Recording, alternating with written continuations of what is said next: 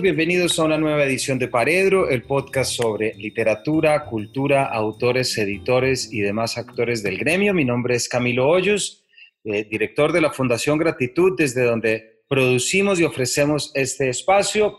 Para el día de hoy, aprovechando las eh, necesidades tecnológicas que nos obliga el aislamiento, tenemos una invitada desde Chile, cosa que nos hace pensar que no todo lo que viene en estas circunstancias es malo, sino que muchas cosas también acerca y acorta distancias eh, para poder hablar de una novela que también en sí misma puede estar acortando distancias para entender cosas que le está ocurriendo a muchas personas, por no decir a muchos núcleos familiares. Me refiero a María José Navia. María José, bienvenida a Paredro.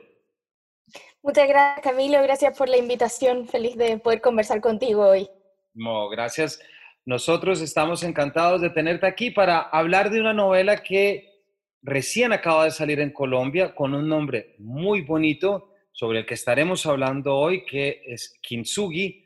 Está a cargo de Impar Editores, pero que no es la primera vez que se encuentra publicada, ya que en 2019 ya en Chile la editorial Kindberg había hecho su primera publicación. Entonces, María José, quisiera comenzar como siempre comenzamos preguntándole a nuestros invitados, ¿por qué no nos cuentas de dónde sale esta novela? Y a partir de lo que nos cuentas podemos ir contándole a nuestros oyentes de qué se están perdiendo si aún no la han leído. Claro. Bueno, la historia de esta novela empieza en mi libro anterior, la verdad. Eh, antes de Kinsui yo escribí un libro de cuentos que se llamó Lugar, y que circuló en, Chile en una editorial pequeñita que se llama Ediciones de la Lumbre.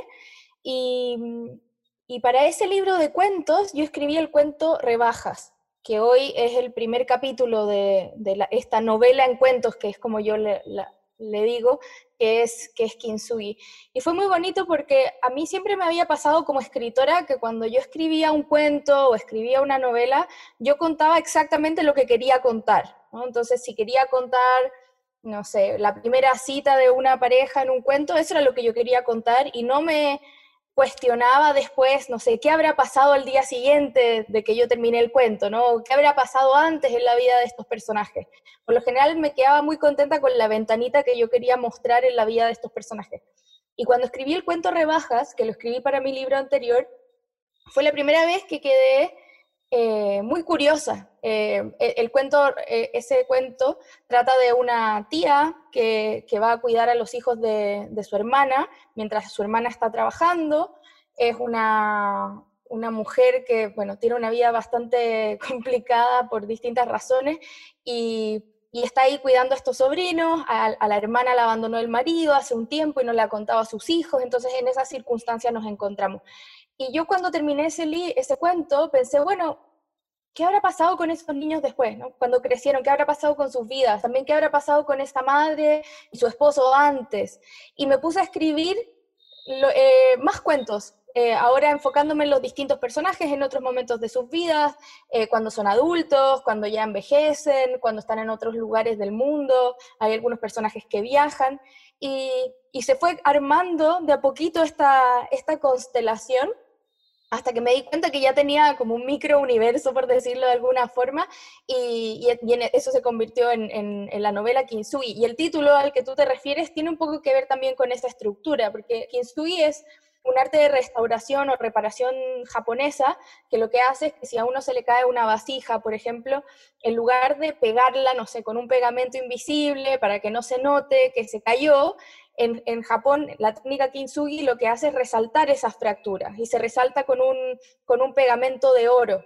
Entonces, un poco demostrando que las, que las heridas forman parte de, de, la belleza de cualquier objeto, o si lo llevamos a las personas, que los, las heridas forman parte de la belleza de, de los seres humanos también. Entonces, para mí esta es una novela que habla de fracturas y de pedazos de cosas, y al mismo tiempo es una novela que se construye en pedazos, o sea, se construye en cuentos que algunos funcionan muy bien independientemente, se podría leer como un cuento solo, en solitario, y, para mí e, ese pegamento dorado, ese oro que pega los, los pedacitos, es un poco la lectura de cada lector, que va a ir ensamblando esos pedazos a su manera y, fijándose en las cosas que les llamen más la atención, las cosas que les gusten más, etcétera.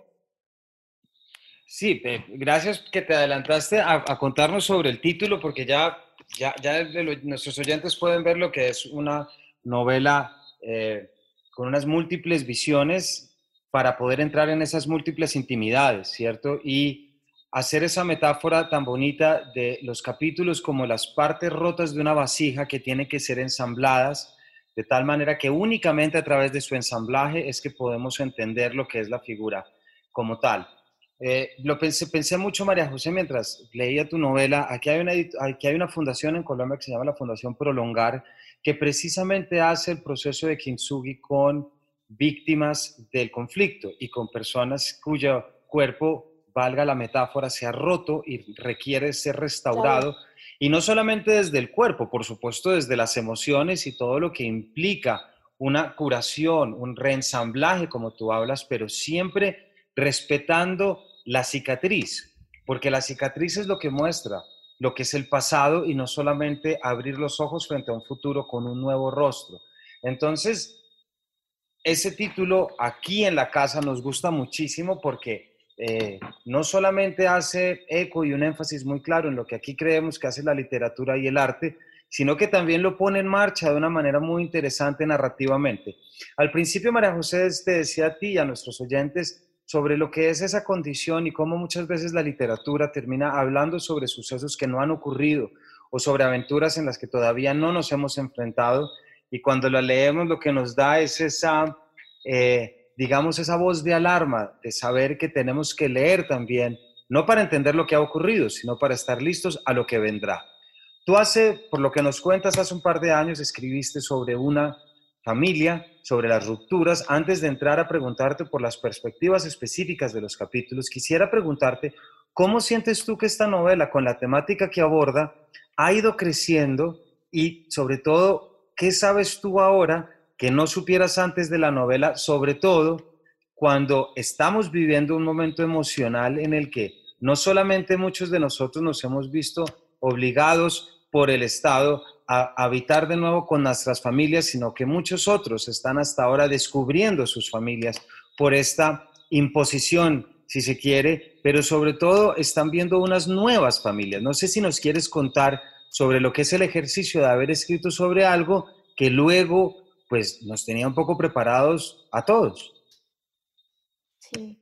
Em, em, eh, para mí es fascinante, la verdad, eh, que se esté leyendo la novela ahora y en este contexto y ver cómo cambian las lecturas también. O sea, mi novela apareció, empezó a circular en Chile, como tú dices, el 2019, se publicó en diciembre del 2018 eh, y, claro, era, era otro momento y se leyó de otra forma, que es que, que, muy valiosa también, por supuesto, y, fue muy lindo contar con esas perspectivas, pero claro, ahora se está leyendo de, de otra forma e incluso, así como tú contabas este caso de, de, Colombia, yo también he visto en, en distintas en redes sociales, en páginas web, que esta idea del kintsugi está volviendo también mucho ahora por, por las muertes por el coronavirus y por, y por lo que va a ser después la realidad, suponemos, después de, de, la pandemia, o sea, cómo nos vamos a enfrentar también con un montón de heridas y cicatrices que vienen de este periodo de encierro y que vamos, que vamos a empezar a, vislumbrar cuando ya podamos volver a encontrarnos y retomar algún tipo de, de, de normalidad y de, y de contacto. Entonces, eh, creo que probablemente se, va a leer con una intensidad distinta, creo que, como tú dices, le hemos vuelto a poner el ojo a la familia porque se convirtió en nuestro, para muchos, en nuestro círculo más cercano, con quienes tal vez nos pudimos juntar, a los amigos, quizás ya no los vemos hace mucho tiempo, pero algunas personas de la familia sí, e incluso aquellos a los que no se ha podido, uno trata de mantener el contacto vía la virtualidad. Eh, que era otra cosa que, que, yo cuando la escribí, que igual hace un tiempito, eh, quería mucho eh, trabajar y mostrar, que, que, me parece que todas las relaciones afectivas, y sobre todo las de la familia, tienen su componente virtual hoy en día. O sea, si bien obviamente eh, nos basamos en la presencia y nos gusta vernos y, todo. Siempre en una familia van a haber, no sé, mensajes de WhatsApp, eh, interacciones vía redes sociales, y eso forma parte de ese gran texto, ese gran relato que es la familia de, cada uno. Y eso, por supuesto, se ha intensificado en tiempos de pandemia en los que muchas veces ese es nuestro único contacto hoy en día, no poder saludarse por un cumpleaños a través de una pantalla o dejarse un mensaje o mandarse algo por un delivery, mandar un regalo.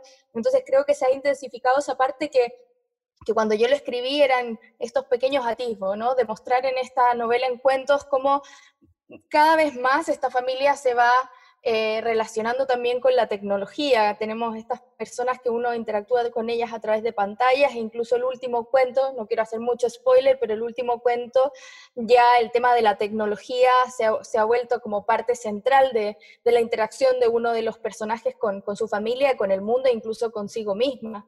Eh, entonces creo que, que está siendo muy interesante la forma en que esta novela se está conectando con esta con esta nueva realidad y para uno como escritora es muy fascinante ver eso, o sea, las distintas lecturas y cómo cada lectura, dependiendo del momento en que, en que, en que se produce, cambia también y te muestra otras cosas de, de tu propio libro de las que no te habías dado cuenta, por ejemplo. Eh, yo ahora en Chile publiqué un nuevo libro, que es un libro de cuentos así normales, no cuentos tramposos que se hacen novela como, como Kintsugi, que se llama Una música futura, y allí, que lo escribí el año pasado, y sin embargo muchos de sus temas ahora también resuenan, uno de los cuentos trata de una clínica de rehabilitación para adictos a la tecnología, otro cuento trata de un crucero en alta mar que no lo dejan volver, eh, y, como resonaba un montón con muchas cosas que pasaron en relación al coronavirus. Entonces, creo que los libros tienen unos tiempos muy interesantes y que siempre nos están diciendo cosas, son como algo que nos refracta también la luz y lo que está a nuestro alrededor y cada vez nos muestra cosas distintas. Y para mí ha sido una maravilla ver esas nuevas lecturas y esos nuevos enfoques que, le han dado los lectores a, esta novelita, que además es muy breve. Entonces, ha sido muy, ha sido hasta casi milagroso, te diría. Algo muy que me tiene muy maravillada. Pues muy chévere, María José. Te voy a preguntar ahorita por, por eso tan, tan sugerente que acabas de decir, lo de los cuentos tramposos y sobre todo esta idea tan clara que tienes de cómo, eh, y creo que aquí hay en gran parte esa, esa fascinación que, que, genera la novela y, y su complejidad de entender cómo se pueden armar, cómo una novela se puede armar a partir de los 11 cuentos que la conforman, 11, 13 cuentos que la conforman. Sobre eso te quiero preguntar ahorita y que nos cuentes cómo hiciste ese proceso de ensamblaje, porque antes quisiera preguntarte, y no sé si te estoy preguntando lo mismo en otro lenguaje, pero me intriga mucho ese experimento que tú hiciste y esa aventura literaria, si se quiere llamar, y es meterte en los confines íntimos de la familia, porque la familia es, pensándolo también mientras te oigo, uno habla de la familia, pero la familia ¿qué es? La familia es la puesta en escena, es la conjunción de cinco intimidades, de seis intimidades, y también hay una cosa que pensaba de una figura muy bonita o muy siniestra, de una frase de El amor en los tiempos del cólera de García Márquez para definir la relación entre Juvenal Urbino y Fermina Daza, en el que dice que se habían acostumbrado a, a una vida en la que pastoreaban rencores, ¿cierto? Y yo siento que muchas veces la vida familiar, lo que nos ha mostrado, y para muchos casos es eso, es pastorear rencores, es cómo hacemos que las intimidades logren vivir. Algo que nos quieras contar sobre lo que fue este experimento de meterte en la intimidad, de meterte en las esquinas de las personas, de los miembros a través de estas tres generaciones en la que cada una te obligaba a algo distinto, desde la madre, desde el niño que se queda, desde aquel que va a trabajar, desde la madre abandonada, desde el otro joven que se extirpa, lo que se extirpa del cuerpo. ¿Hay algo que nos quieras contar? Porque eso resulta fascinante para lo que luego te va a preguntar, y es que cada una de estas realidades son un poco las cuerdas que tensan la esfera de los cuentos, que son sus capítulos. La verdad, eh, como te comentaba al principio, yo fui siguiendo mi curiosidad, que suena muy egoísta, eh, como en, ese... Eh, o sea, yo fui escribiendo los, los, cuentos que me daban la información que yo quería saber de esta familia. o sea, no sé, terminé ese cuento rebajas y dije, va, ¿qué habrá pasado con el hermano mayor cuando es más grande? Y escribí ese cuento Tera, que eh, tenemos un día en la vida de este, de, este de este hombre que ya es profesor y que tiene algo en su cuerpo que se quiere extirpar, que también no, quiero contar mucho más. Y él está enamorado, encantado con una, una colega que trabaja en, en, su mismo colegio. Y, pensé, me gustaría saber quién es esta mujer, ¿no? que, que, que, él la ve de esta manera tan idealizada, ¿cómo será realmente? Y, y escribí un cuento que se llama Clean, como limpio en, inglés, eh, y exploré eso. Y después pensé, ¿qué habrá pasado con esta familia cuando eran más pequeños los hijos, cuando todavía estaba el padre? Y así fui como siguiendo el hilo de mi propia curiosidad y pensando eso o deseando que eso también eh, se replicara después en el lector. O sea, que el lector fuera dando esos saltitos conmigo y para mí la parte entretenida como escritora era yo ir descubriendo eh, el camino, ir descubriendo las cosas que pasaban. Y ver hasta dónde me llevaban. O sea, yo no, yo no soy de las, yo sé, los escritores somos todos muy distintos, pero yo no soy de esas escritoras que tienen claro el final de sus libros, por ejemplo. Para mí, la maravilla y lo entretenido es irlo descubriendo. ¿no? Que a medida que uno va escribiendo hay ciertas posibilidades que vas bloqueando y entonces ya no pueden ser, ¿no? Y otras que se van abriendo y uno va un poco armando su camino. Entonces ese fue, ese fue mi manera de irme zambullendo en las profundidades de los personajes, saber lo que yo quería como lectora de mi propio libro, las cosas que a mí me generaban curiosidad y las cosas sobre las que yo sobre las que yo quería saber. Y dentro de eso especialmente me importaba mucho la relación entre las mujeres y especialmente la relación entre las tías y las sobrinas. O sea, este es un libro donde tenemos eh, distintos personajes, distintos momentos y distintos narradores, eh, pero el, narrador en primera persona, o sea, cuando tenemos un narrador personaje, siempre en este eje de las tías y sobrinas de esta familia. Eh, y, me importaba mucho porque cuando, yo leo, yo leo muchísimo, y cuando yo leía literatura y me fijaba en los personajes femeninos, por lo general siempre caen en términos de familia, ¿no? Siempre, siempre caían en el rol de la madre, o la hija, la abuela, la nieta. Eh, y a mí me parecía que la figura de la tía era una figura muy fascinante, o sea, hasta ser la hermana de la madre y, ayudar también en la crianza de esos niños, o cómo las familias también se ayudan, eh, eh, van poniendo pedacitos que nos faltan a veces, ¿no? A veces también pueden ser muy dañinas. Entonces me importaba mucho potenciar esa figura y esa relación amorosa, esa relación afectiva entre las, las tías y las, y las sobrinas, las complicidades que se dan, las cosas que se, que se aprenden, eh, mostrar también esa solidaridad femenina eh, que, que, que, aparece a veces en, en, momentos difíciles, bueno, y en momentos no difíciles también, pero, pero un poco fui siguiendo, como te decía, siguiendo mi curiosidad y metiéndome más profundamente eh, en los personajes femeninos y sobre todo en este, en, este, en este eje, en esta relación que a mí me parece tan especial entre tías y sobrinas. Aquí también por lo que nos cuentas, María José, estoy seguro que muchos de nuestros oyentes también les llama mucho la atención, porque por lo que te entiendo, lo que tú nos dices, lo que ha sido este proceso arranca desde un libro anterior y ha sido prácticamente alar de la pita de la curiosidad y, y, y contestarte sobre el destino de personajes ficticios prácticamente. Entonces, cuéntanos cómo, cuando ya entraste en la labor técnica, ¿cierto? Ya cuando, cuando arrancaste a escribir, empiezas a caer en cuenta que, que te van quedando unos cuentos por separado o quieres hacer el kintsugi desde partes separadas. Si nos cuentas cómo fue esa idea y, y cómo trabajaste esa idea del ensamblaje ya, porque de nuevo quiero regresar a lo que decías hace un rato de lo que son los cuentos tramposos que te referías, esos cuentos que están haciendo más que únicamente relatar una perspectiva, sino que es también meterse a conformar, obviamente apretando muchas tuercas, todo lo que es un, escenario completo. Es casi como que tú te dedicas a hacer retratos eh, individuales para después terminar ofreciendo un collage. Pero me imagino que eso no fue fácil.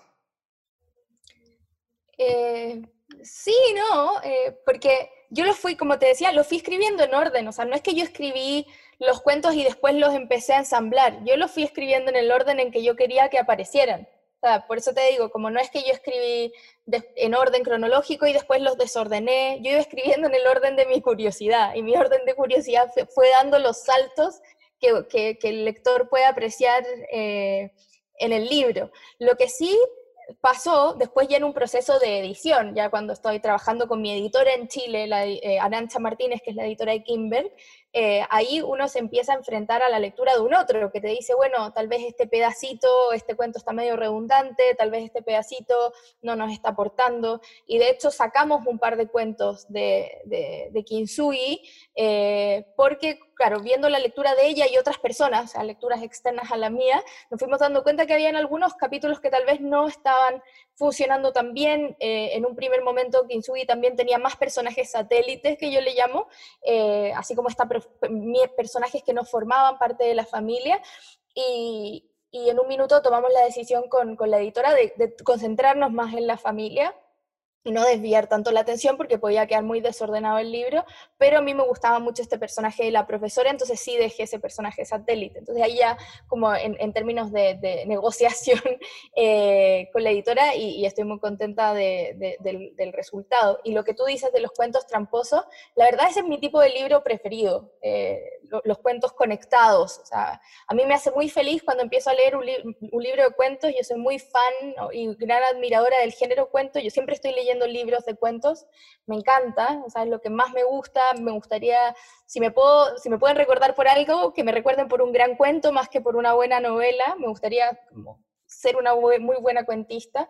Es lo que me hace más feliz como escritor y que disfruto más y, me hace muy feliz leer libros de cuentos donde partes leyendo cuentos que cada uno es una historia distinta y de repente ves que se empiezan a conectar por algo, ya sea por, porque personajes se repiten, porque hay un tema, porque, no sé, en toda la colección de cuentos los animales son importantes, por, decir, por darte un ejemplo.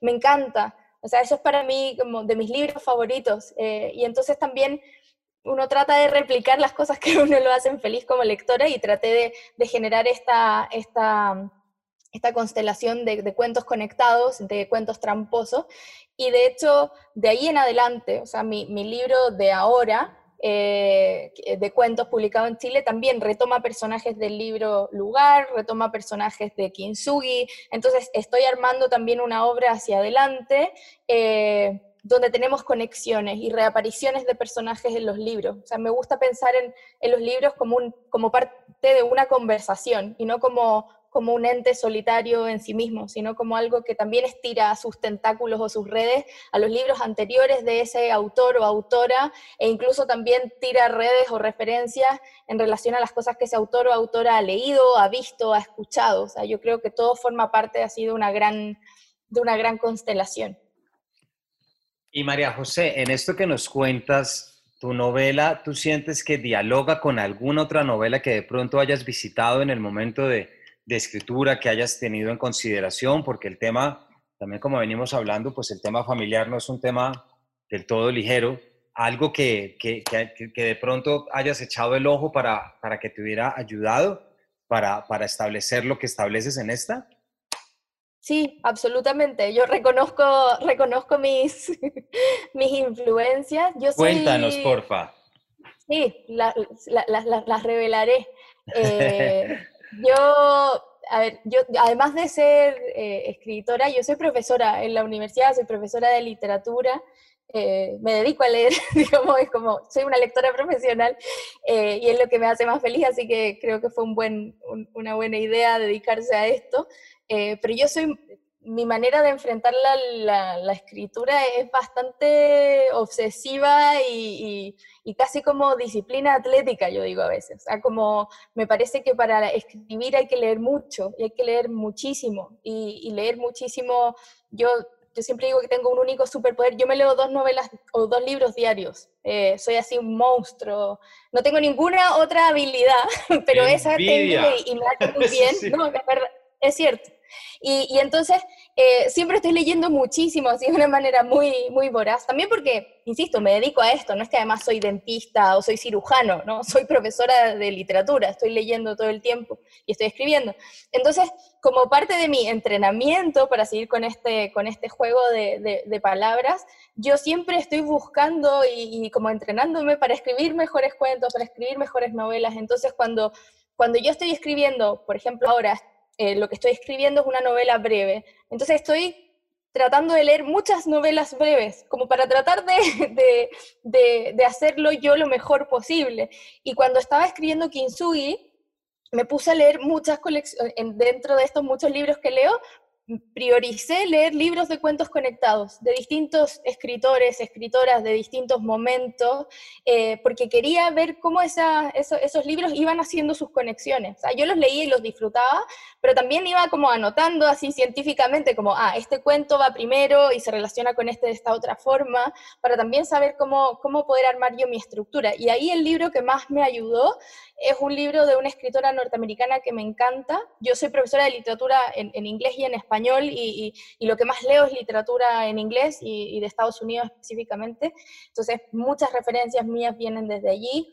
Eh, y este libro, eh, la escritora se llama Elizabeth Strout y publicó hace, varios años una novela en cuentos que se ganó el premio Pulitzer que se llama Olive Kitteridge. Eh, Olive Kitteridge es el nombre del personaje principal. Luego se hizo una miniserie en HBO y el personaje lo hizo Frances McDormand, se la recomiendo muchísimo. Em, y, en esta, y en esta novela en cuentos tenemos un personaje principal que es Olive Kitteridge, que es una mujer ya mayor, eh, bastante cascarrabias, bastante particular, y en cada cuento vamos enterándonos de una faceta distinta de esta mujer. Entonces, hay cuentos donde ella es protagonista, hay cuentos donde ella es secundaria porque el cuento trata del esposo de ella o del hijo de ella. Hay cuentos donde es incluso una aparición muy fugaz porque el cuento trata de un vecino y ella aparece brevemente y se va configurando toda esta galaxia alrededor de esta, de esta mujer. Eh, y, y ese libro me sirvió mucho Luego eh, hay otra novela en cuentos que se llama The Visit from the Goon Squad. En, español lo tradujeron como El tiempo es un canalla y es de una escritora que se llama Jennifer Egan, donde también es una novela que vamos siguiendo a distintos personajes en el tiempo, en, capítulos que funcionan eh, independientemente hasta que se va armando esta galaxia. Y por último, un tercer libro eh, es una colección de cuentos conectados que, todavía no se traduce al español, que se llama Fight No More, eh, y la escritora se llama Lydia Millet, eh, que es una escritora que me encanta eh, y que me recomendó Rodrigo Fresán. Debo decir que también hacerle homenaje a, las personas que uno le recomienda el libro y fue perfecto. O sea, ese, ese, ese libro, esa, esa, recomendación fue casi mágica, obviamente sin que Rodrigo Fresán supiera, pero me la recomendó de pasada y, y, lo leí y, era también una conexión de cuentos que se van conectando de maneras tan bonitas que, fue como la última pieza que me sirvió para, para terminar de, de, armar mi propia, mi propia constelación. Pues María José, muchas gracias. Ya nos estamos quedando ya sin tiempo, pero gracias por esta explicación, sobre todo para entender muchas veces cómo, cómo las cuentos de otros lugares y de otras culturas y libros sobre todo terminan ayudándonos a, a configurar y entender eh, prácticamente la lectura. Como última pregunta ya para despedirnos, María José, vamos a tener este libro del que nos cuentas, tu próximo libro de cuentos en Colombia. ¿Dónde te debe buscar la gente que se interese, además de, por supuesto, Editorial Impar? ¿Algo que nos quieras decir? Eh, nada, ese libro nuevo, Una música futura, eh, salió a, la venta, se publicó acá en Chile ahora a finales de abril y, y, por, e, y por, el tema de la, de la pandemia se, se, esforzó la editorial para que existiera ya eh, la versión digital al mismo tiempo casi de la publicación en papel, un poco para ayudar a aquellos lectores que están lejos o que, o que les costaba hacerse de los, de los libros. Entonces la manera más fácil de, leer ese libro, si es que alguien, si es que alguien se interesa, es leerlo en, digital. Em, la editorial con la que yo trabajo en Chile no distribuye en Colombia, pero ahí está mi libro si, si alguien lo quiere publicar en Colombia o en el, país que sea. Eh, está empezando a, ahí a dar sus primeros pasos eh, para publicarse en otros lugares. Por el momento lo único claro que tengo es que sale en España a comienzos de, del próximo año, pero más allá no, no, no sé. Y está ahí, si es que algún editor está por ahí escuchando y le interesa, bueno, pero, pero si no, está en digital eh, para, para, ser, para ser leído. Bueno, pues espero que hayan tomado atenta nota y también esto nos recuerda cómo en estas circunstancias tenemos que buscar nuevos canales de divulgación y de distribución y en este caso pues siempre tendremos el libro eh, y la edición virtual. María José, muchísimas gracias por habernos acompañado desde Santiago.